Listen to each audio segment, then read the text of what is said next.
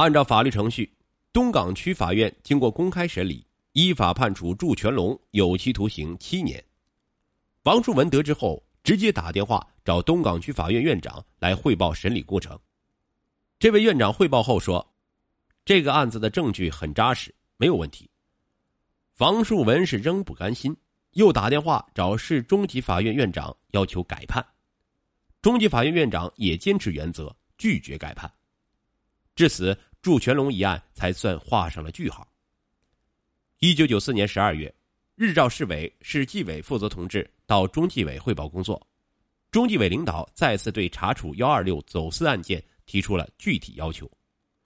与此同时，山东省委、省纪委领导同志。也多次听取日照市关于幺二六走私案件查处进展情况的汇报。山东省公安厅直接派人到深圳等地缉拿有关案犯。在强大的攻势下，一名隐藏外地达七个多月的重要案犯向山东省公安机关投案，使案情出现了转机。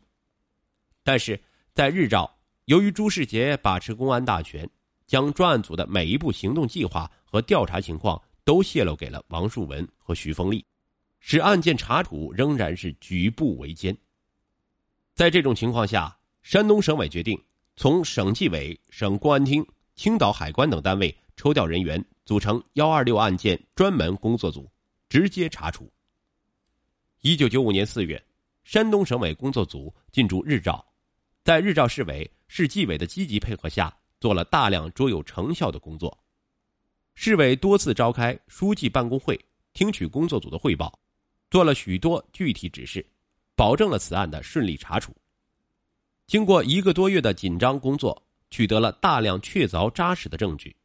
终于查清了该案的事实真相。于五月二十四日，依法将幺二六走私案的案犯之一徐丰利收容审查。随着办案的深入，又查清王树文包庇罪犯。及其他严重经济犯罪问题，从而用铁的事实将王树文廉洁勤政的假面具剥了下来。一九九四年一月十日，徐凤利在去澳门之前，将与之有关人员商议走私事宜，打电话报告了王树文，得到了王树文的同意。一九九四年一月二十六日晚，走私船被日照海关和边检站查扣，王树文应徐凤利的要求，打电话给海关负责人。以不要影响生产为名，要求海关卸货后放船，但遭到拒绝。案发后，王树文长期背着市委市打私领导小组干预和阻挠对案件的查处，并向省委及有关部门汇报假情况，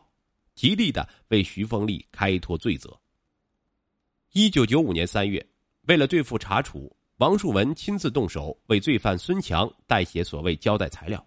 让徐凤利用传真发给在深圳的孙强，并打电话给孙强，要孙强抄好，先给徐凤丽过目后再交给公安局。一九九五年五月二十四日，山东省公安厅对徐凤利采取监视居住措施后，六月六日，省委领导要王树文去济南谈话，王树文趁机从家中将一大笔赃款赃物转移至外地，后被公安机关查获。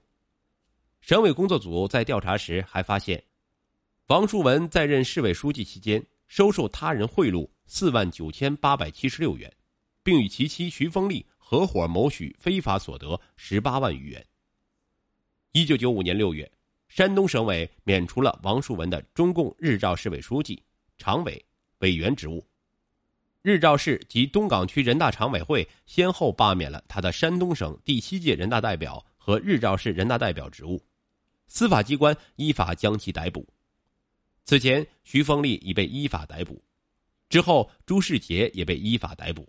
随后，朱世杰、徐风利也分别被山东省委和日照市委开除党籍和公职。